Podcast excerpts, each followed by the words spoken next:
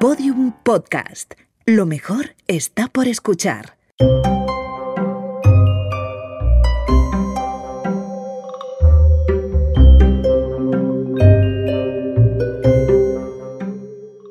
Volver. Episodio 2.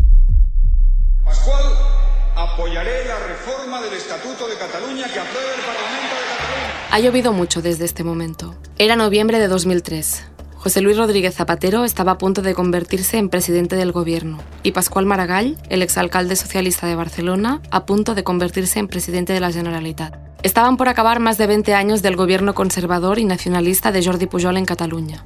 Una de las primeras iniciativas de Maragall y su tripartito de izquierdas fue cambiar las reglas del juego, reformar el Estatut de Autonomía. Maragall quería actualizar el texto de 1979. Quería una Cataluña más fuerte en una España más plural. Benvolguts conciutadans, tenim estatut.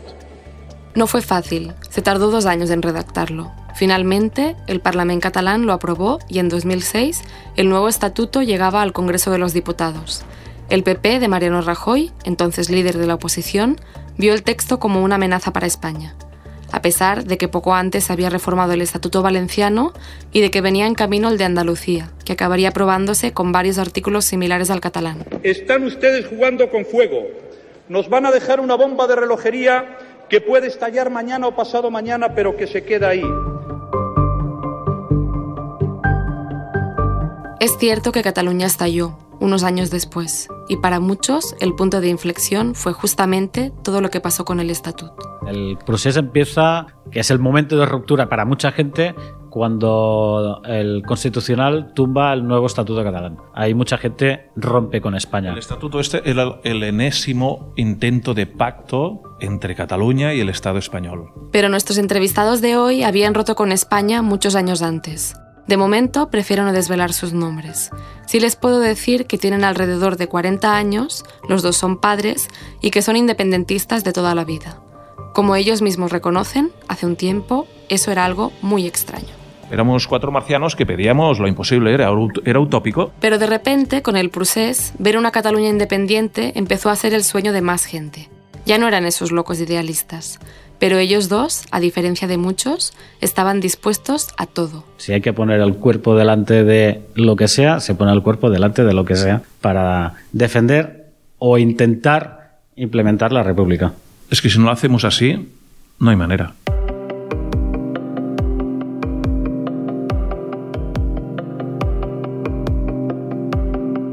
Para la entrevista doble de este segundo episodio me fui a Sal.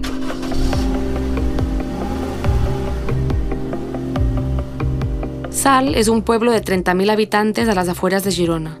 Es una de las poblaciones de Cataluña con mayor porcentaje de inmigrantes, cerca de un 40%.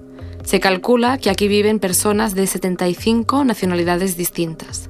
Por sus calles pasean marroquíes, guineanos y también nuestros dos protagonistas.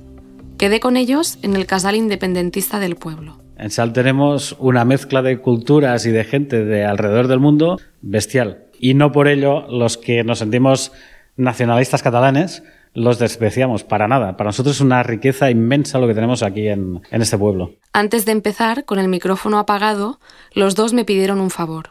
Esta entrevista va a ser anónima, por decir de algún modo, ¿no? Explicarme por qué. Sobre todo es por respeto a toda la gente que participa activamente en los CDRs, porque los CDRs somos todas y todos. Y hoy nosotros damos la voz, mañana puede ser otro. Pero también por motivos de seguridad. Y después está la otra parte que sí, se nos persigue sistemáticamente. De hecho, los dos que estamos hablando hoy aquí, miedo, miedo, no, porque estamos no identificados, estamos más que identificados. Nos han grabado en manifestaciones, sabemos que estamos dentro de los ficheros parapoliciales que están haciendo, etcétera, porque lo ves, que te han grabado y que te reconocen en la calle y te señalan en la calle.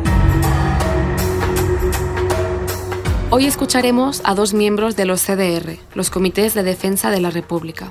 A, vamos a llamarle Roger Yo me siento solo catalán, solo. Ni mejor ni peor, catalán. y vamos a llamarle Manel. Exclusivamente catalán. No me he sentido nunca español. Luego hablaremos más a fondo de los CDR. Pero antes volvamos al inicio de este episodio, al estatut, a los acontecimientos anteriores a la sentencia del Tribunal Constitucional, el punto donde ellos dicen que todo estalló. Vayamos al Congreso de los Diputados, en 2006. El Partido Popular, en la oposición después de ocho años de presidencia de José María Aznar, fue frontal contra el nuevo estatut catalán y votó en contra de su aprobación. Los populares creen que el Estatuto catalán es una constitución paralela y lo que pretenden, según han explicado, es proteger los intereses de todos los españoles. Hacer posible impedir desde ahora que los daños se conviertan en irreparables. También votó en contra a Esquerra Republicana, que no estaba de acuerdo con que los diputados hubieran modificado algunos puntos del texto. Se quitó, por ejemplo, la referencia a Cataluña como una nación. Estaba en el primer artículo y se puso en el preámbulo, restándole fuerza jurídica. En el articulado final, aprobado por mayoría del Congreso, Cataluña quedó definida como una nacionalidad. Roger lo ve así. Fue a Madrid, el estatuto, allí se lo cepillaron literalmente, como dijo Guerra del Partido Socialista Obrero Español, lo dejaron a nada, este pacto, y volvieron a llevarlo aquí a Cataluña para que la gente lo refrendara uh, en votación. Pero antes, el PP intentó mover ficha. Mientras Rajoy reúne cuatro millones de firmas para pedir que el estatut se someta a un referéndum en toda España, pero no lo consigue. El referéndum se hace en Cataluña y 74 de cada 100 votos dicen sí. El estatut catalán había sido aprobado por el Parlamento, por la Cámara de Diputados, por el Senado y por último avalado también en ese referéndum por los catalanes, en junio de 2006. Pero un mes después, el PP volvió a la carga y lo recurrió ante el Tribunal Constitucional. El secretario de Convergencia y Unión, Josep Antoni Duran y Lleida, de la ala más moderada, evaluaba de este modo el movimiento. Es un acto de agresión política y añado contra Cataluña, no contra el estatuto, sino contra Cataluña. Y casi cuatro años después, el 28 de junio de 2010. Hola, buenas noches. Ya tenemos sentencia del Estatut. Cuatro años ha costado que el Tribunal Constitucional se pronuncie sobre el recurso presentado por el PP y por el camino ha habido recusaciones, mandatos caducados y mucha bronca política. Hoy el Constitucional ha refrendado la mayor parte del Estatut de Cataluña. Del más de un centenar de artículos recurridos por los populares, solo 14 han sido declarados inconstitucionales y la mayoría solo. El entonces presidente de la Generalitat, el socialista José Montilla, que ya había advertido de la desafección creciente de los catalanes hacia España, hablaba de indignación a la hora de recibir la sentencia. La indignació que sentim no ens ha d'impedir afirmar amb rotunditat que l'Estatut que varen votar segueix vigent i ha estat declarat constitucional molt majoritàriament. Para una parte de los catalanes, la sentencia del Constitucional fue una humillación una intromisión judicial propiciada por un partido político sobre lo que se había acordado y votado. Allí mucha gente que siempre había aspirado a un pacto con el Estado español, un encaje y tal, allí la gente abrió los ojos, vio que España es irreformable, no hay manera de encajar con España ni buscar el pacto si no es un pacto de sumisión.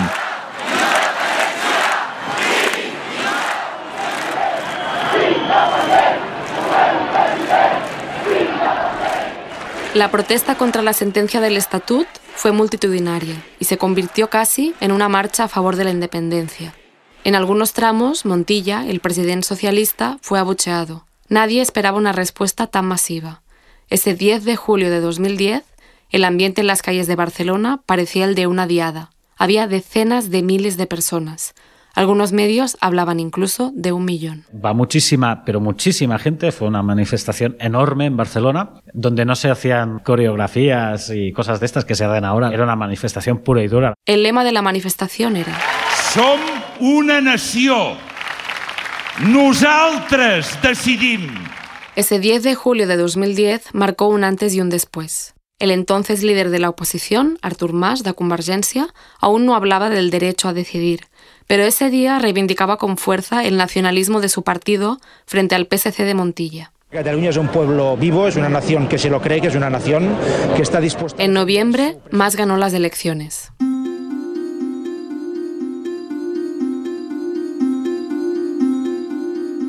A partir del 2010, las manifestaciones independentistas empezaron a crecer se volvieron masivas y espectaculares, en ocasiones incluso con coreografías, y dieron la vuelta al mundo. La ola coincidió con los peores años de la crisis económica y con la vuelta al gobierno central del PP, con años de recortes y de austeridad tanto desde Madrid como desde Barcelona. El 11 de septiembre del 2012 fue especialmente multitudinario. El lema esta vez era Cataluña, nuevo Estado de Europa.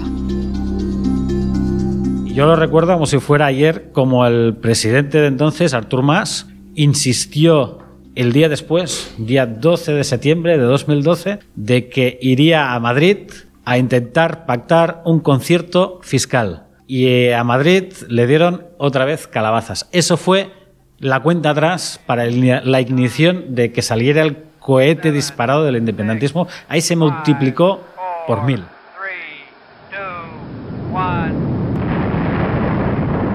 En realidad, Artur Mas llevaba tiempo intentando negociar sin éxito el pacto fiscal con el presidente Rajoy. Y dos días después de la gran marcha independentista, el 13 de septiembre de 2012, el presidente dio una conferencia en Madrid que marcó un cambio de guion, un giro de 180 grados en su discurso. Habló por primera vez de que Cataluña necesitaba ser un Estado. Sería unos días después, tras una reunión con Rajoy, cuando el presidente daría por enterrada la idea del pacto fiscal que tantos años deseó Convergencia. Más empezó a hablar del derecho a decidir de los catalanes, a poner rumbo hacia la vía de autodeterminación. El camino, dijo, hacia Ítaca. Los políticos más veces se subieron al carro, tiraron del carro porque la gente en la calle apretaba para que se tirara del carro Ahí es donde cumplió un papel muy importante porque aglutinó muchísima gente que fue la Asamblea Nacional Catalana. El presidente Mas trató de capitalizar el momento, convocando elecciones anticipadas, solo dos años después de haberlas ganado. En momentos excepcionales, decisiones excepcionales. Había una idea en el aire de que podría ampliar su mayoría, pero en realidad perdió votos.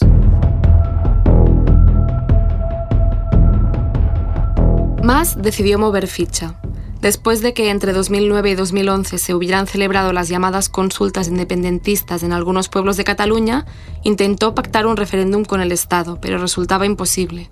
Así que decidió convocar una consulta en todo el territorio. Parlament, Govern de Catalunya, president, posin les urnes. La consulta sobre la independencia de Cataluña se fijó para el 9 de noviembre de 2014. Finalmente, tuvo un carácter simbólico. Se dijo que era un proceso participativo. La consulta fue impugnada por el Consejo de Ministros y suspendida por el Tribunal Constitucional, pero acabó celebrándose, sin censo y sin miembros de mesa, con voluntarios. Más lo presentó al mundo como una especie de ensayo o simulacro para medir la fuerza del independentismo. Para él era un éxito. Uh, as you can It's a great day for us, for Catalonia, for the Catalan people. Thank you for coming. ¿Qué tal están? Muy buenos días desde Barcelona. Hoy por hoy se hace esta mañana desde la capital de Cataluña. Nos hemos venido a preguntar y a preguntarnos, ¿y ahora qué? Más de dos millones de catalanes participaron ayer en la votación simbólica del 9N. Todo fue bien, sin incidentes, y el civismo ciudadano es la única buena noticia que nos deja la jornada porque ni el dato de participación ni el resultado gozan de las garantías democráticas de una consulta de verdad. Votaron 2,3 millones de personas. El apoyo a la independencia obtuvo un 81%. Los independentistas estaban felices porque por primera vez habían podido contarse y expresarse en las urnas. Pero todo quedó en el acto simbólico que se planteó. Seguía la llamada Revolución de las Sonrisas pacífica, amable. La rueda seguía. En 2015 se convocaron unas nuevas elecciones. Por primera vez, los principales partidos y organizaciones independentistas acudieron bajo unas mismas siglas. Plantearon los comicios como un plebiscito, un sí o un no a la independencia, y se quedaron a las puertas, con un 47.7% de los votos. Pero se siguió adelante, y haciendo valer su mayoría de escaños, las fuerzas soberanistas mantuvieron su promesa de hoja de ruta y la declaración unilateral de independencia en 18 meses. Pero todo esto, para algunos, se veía lejos. En este punto, Manel y Rouget empezaron a mosquearse un poco. Ahora, mm, al cabo de un tiempo, se han visto declaraciones de que ellos querían llevar esto como una negociación hasta el límite, hasta el último momento. Roger cree que desde la Generalitat más hizo todo para presionar al gobierno central a un pacto, a algunas mejoras para Cataluña y no para llevar adelante la independencia. Empezaron en ese momento las tensiones entre los partidos soberanistas. Era contra todo eso que queríamos república, porque más también simbolizaba el autonomismo claudicante al Estado español. Él intentó mm, no ser independentista, soberanista, decían, soberanista, pero eran medias tintas, ir consiguiendo cositas de Madrid, ir consiguiendo... No, se rompió todo. A la CUP, la izquierda independentista anticapitalista, también se le agotó la paciencia. Tan impresa, tenemos prisa, era el mensaje de fondo. Así que la CUP hizo valer sus 10 escaños y acabó forzando la salida de más, amenazando con un veto a sus presupuestos. Un partido pequeño, que había llegado en el Parlamento apenas en 2012, propició la entrada en el tablero de una nueva pieza, el alcalde de Girona, el convergente, pero sobre todo el independentista, Carles Puigdemont.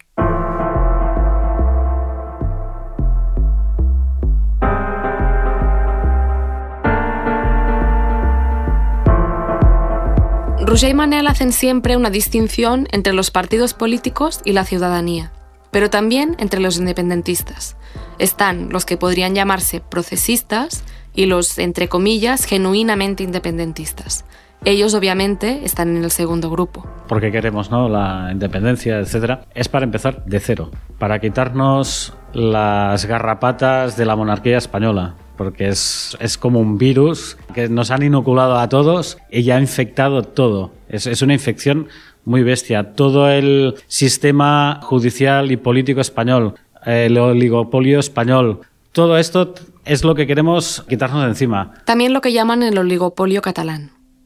Hay en ello razones históricas, culturales, de tradiciones, de lengua, que les hacen sentirse distintos del resto de España, pero también unas ganas de romper con todo es crear un proyecto de cero y para la gente del pueblo, desde el pueblo, desde, siempre eh, es uno de los, de los lemas del CDR, de abajo arriba. Si no es para hacer un país mejor, no vale la pena. Para hacer una Españita no hace falta hacer nada. Por eso, cuando el presidente Puigdemont convocó el referéndum del 1 de octubre de 2017, los dos no dudaron en sumarse a los CDR, para defender, de la forma que fuera necesaria, la votación y lo que viniera luego.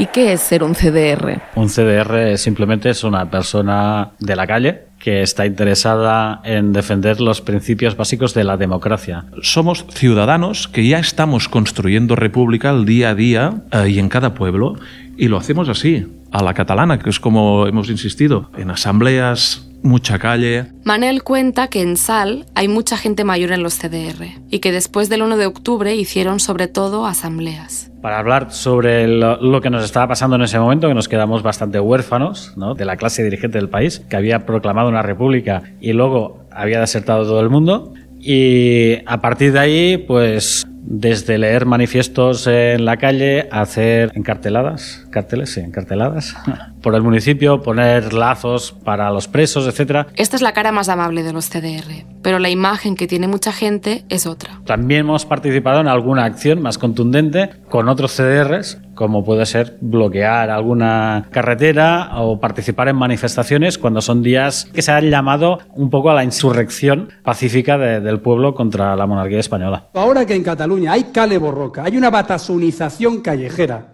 que es intolerable, hay que dejar muy claro que ya hay leyes en vigor que hay que cumplir. Y legalice a los CDR, y legalice a RAN. En la que el presidente Torra hoy ha salido a amparar y a aplaudir a los comandos separatistas. Que aprieten los que cortan calles, los que cortan estaciones, los que asaltan edificios, los que agreden a policías, guardias civiles, a sus familias acosadas. Hemos visto Para una parte del imaginario público sigue vivo el recuerdo de la Cale Borroca, la violencia callejera ejercida por jóvenes de la izquierda Berchale en el País Vasco. Un movimiento alrededor de ETA, el grupo terrorista que mató durante décadas en nombre de la independencia vasca. Salvando todas las distancias, para algunos los CDR son la versión catalana de esos comandos callejeros y están asociados a encapuchados y al independentismo más radical y violento. ¿Qué es violencia? Tirar cuatro piedras a los policías, que recordemos, estos policías van súper protegidos, están súper entrenados. Claro, violencia, si todo esto es violencia, cuando vemos la, la, movilización que están de los armillas amarillos de Francia, ¿Eso qué es? ¿Guerra nuclear? Roger dice que a los taxistas, cuando hacen sus protestas y bloquean carreteras, no se les trata del mismo modo. Se nos ha tildado de, de terroristas, de, bueno, de comandos. Hacen uso de este vocabulario muy bélico cuando somos gente normal, ciudadanos con oficios, con hijos, que llevamos a cabo estas acciones siempre no violentas, nunca contra personas, y que es para atacar estos intereses económicos que nos tienen ligados desde el Estado español. El tratamiento como terroristas fue literal en el caso de Tamara Carrasco, una CDR del área de Barcelona. Fue detenida en abril de 2018 por haber coordinado supuestamente actos de sabotaje y luego se le prohibió salir de su pueblo durante más de un año. La Audiencia Nacional la acusó inicialmente de sedición, rebelión y terrorismo. La principal prueba contra ella eran unos audios de WhatsApp. Todo lo tipifican de terrorismo para que la gente al final no salga de casa y se conformen con las migajas que nos quieran dar.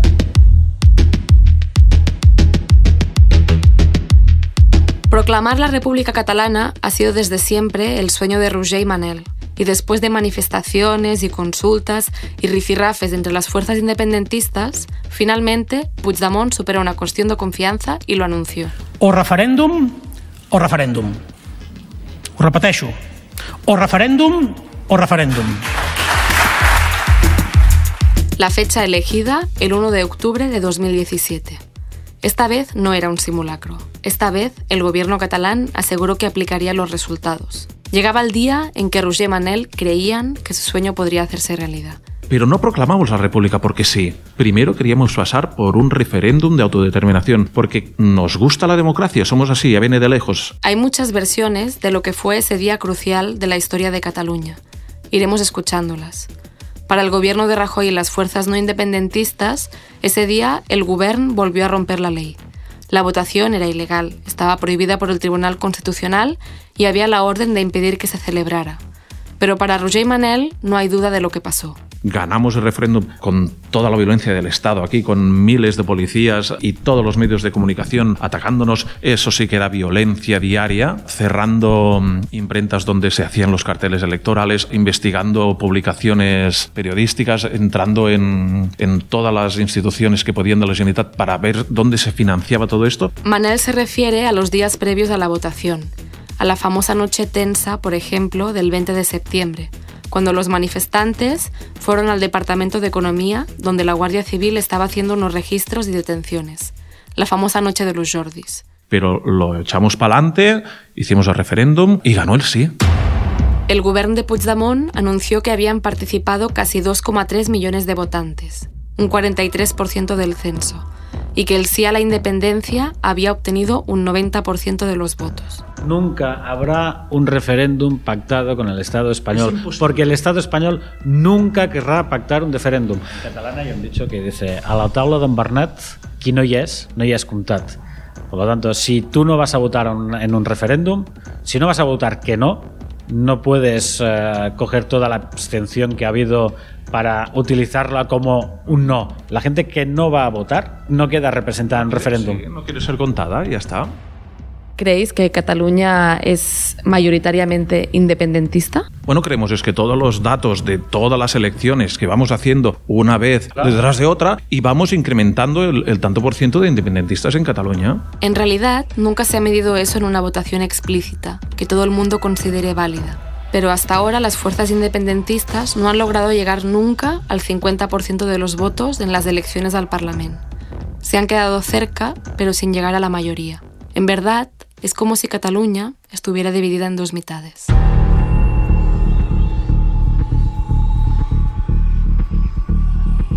Bueno, y pasó el 1 de octubre. Las cargas policiales hicieron que las emociones estuvieran a flor de piel los días siguientes en Cataluña. Las imágenes salieron en los medios de comunicación de todo el mundo. Los independentistas tenían la esperanza de una pronunciación a su favor entre la comunidad internacional que nunca llegó. Hubo manifestaciones, una huelga general, las primeras detenciones preventivas de Jordi Sánchez y Jordi Cuixart. Hubo una reunión crucial la noche del 25 entre los independentistas. Y entre el día 26 y 27 de octubre ocurrió todo lo que ocurrió. Que se quiso simplificar una cosa que no es tan simple como es hacer separarte de un Estado tan poderoso como el Estado español. Por la mañana del 26, todo parecía indicar que Puigdemont iba a anunciar nuevas elecciones para que el gobierno de Rajoy no interviniese la autonomía catalana a través del artículo 155. Una apuesta por el diálogo. El endacari Iñigo Urkullu estaba ayudando a mediar. Eran horas tensas, de negociación. En la Plaza San Jaume, jóvenes estudiantes presionaban a Puigdemont. En un momento, apareció un tuit del diputado de Esquerra, Gabriel Rufián, las famosas 155 monedas de plata, acusando a Puigdemont de traidor. Al final, el presidente canceló la comparecencia ante los medios prevista en la mañana y en la tarde dijo esto. No hi ha cap d'aquestes garanties que justifiquin avui la convocatòria d'eleccions al Parlament. Al día siguiente, el 27 de octubre de 2017, el Parlament votó a favor de la Declaración de Independencia, con el no de los diputados de Cataluña sí que es pot y los asientos vacíos en el hemiciclo del resto de partidos no independentistas. Constituïm la República Catalana com a estat independent i sobirà de dret democràtic i social.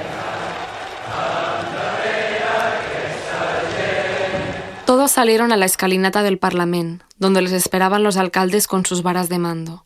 La escena fue rara. Llegó el gran momento y no había júbilo, ni alegría. La mayoría de caras eran más bien de preocupación. El miedo de lo que les podía pasar en adelante planeaba en el aire. La sensación era extraña. ¿Ya está? ¿Es esta la República Catalana? Hay mucha gente defraudada por eso, porque se impuso un relato de inmediatez cuando realmente no había nadie dispuesto, nadie de los dirigentes, no del no pueblo. Había plan tampoco. Y no había plan. Lo han demostrado que no había plan. Había, no había el día después. No el día había después no estaba preparado. Los planes estaban hechos hasta el 1 de octubre y luego se improvisó y fue como fue. La proclamación de la independencia duró cinco horas. Empezó a aplicarse el 155. Por primera vez desde la restauración de la democracia, una comunidad autónoma fue intervenida. El PP, Ciudadanos y el PSOE fueron los grandes partidos que lo llevaron adelante. El mismo 27 de octubre, Rajoy anunció el cese de todo el gobierno de la Generalitat y la convocatoria de elecciones para diciembre. Como ya habíamos contado, Puigdemont y unos cuantos miembros de su gobierno desaparecieron. Luego se supo que huyeron por la frontera hasta Bélgica. A los pocos días, Junqueras y los consejeros que se quedaron fueron detenidos. Cataluña estaba intervenida.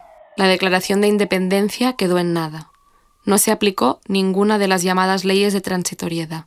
Roger y Manel se preguntan, si los propios independentistas no respetan las reglas que se trazaron, ¿quién les va a respetar? Manolete, Manolete, si no sabes, ¿para qué te metes? Si no veían que tenían que estar delante, si no se veían capaces, como los TDR, somos muchos, que pongan otra persona, otra cara. Las elecciones de diciembre de 2017, celebradas bajo el 155 y con la mayoría de líderes independentistas en la prisión o fuera de Cataluña, las ganó Ciudadanos, el partido que llevaba años oponiéndose frontalmente al nacionalismo catalán y al procés. Pero el independentismo obtuvo una mayoría de escaños y asumió la presidencia Junts per Catalunya y Quim Torra, el elegido por Carles Puigdemont. Y aquí estamos. Amb aquesta esperança amb aquesta esperança de que el primer d'octubre és el dia de la victòria i que l'hem de viure així, més enllà de les porres i de la repressió, l'hem de viure com el dia... Yo estoy cabreado. Nos engañaron. Sí, sí, sí. Nos, nos están engañando aún, diciendo que van construyendo, que van haciendo, y no, han vuelto a la política del que día pasa, pues venga, anys empeny.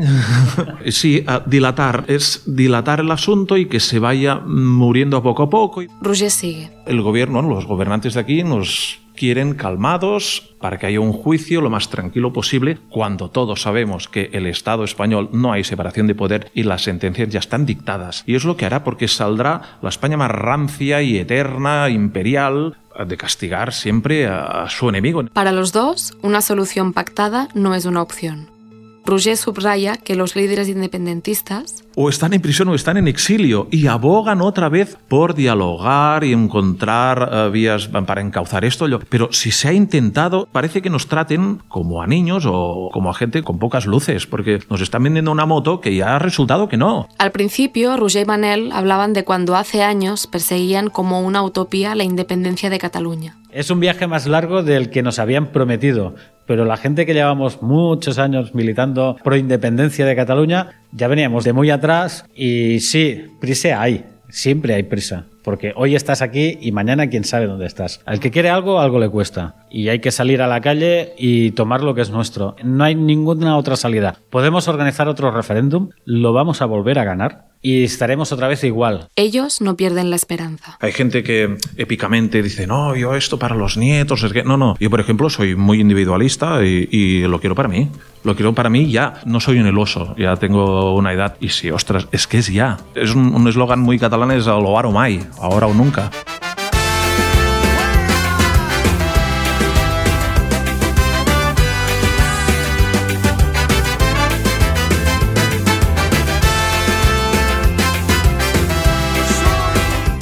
Volver, cinco historias sobre la crisis catalana. Un podcast original de Podium Podcast.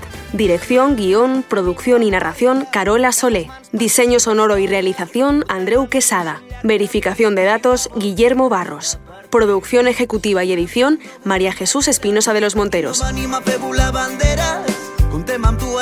Todos los episodios en podiumpodcast.com, en nuestra aplicación y en los canales de Spotify, iTunes, Evox y Google Podcast.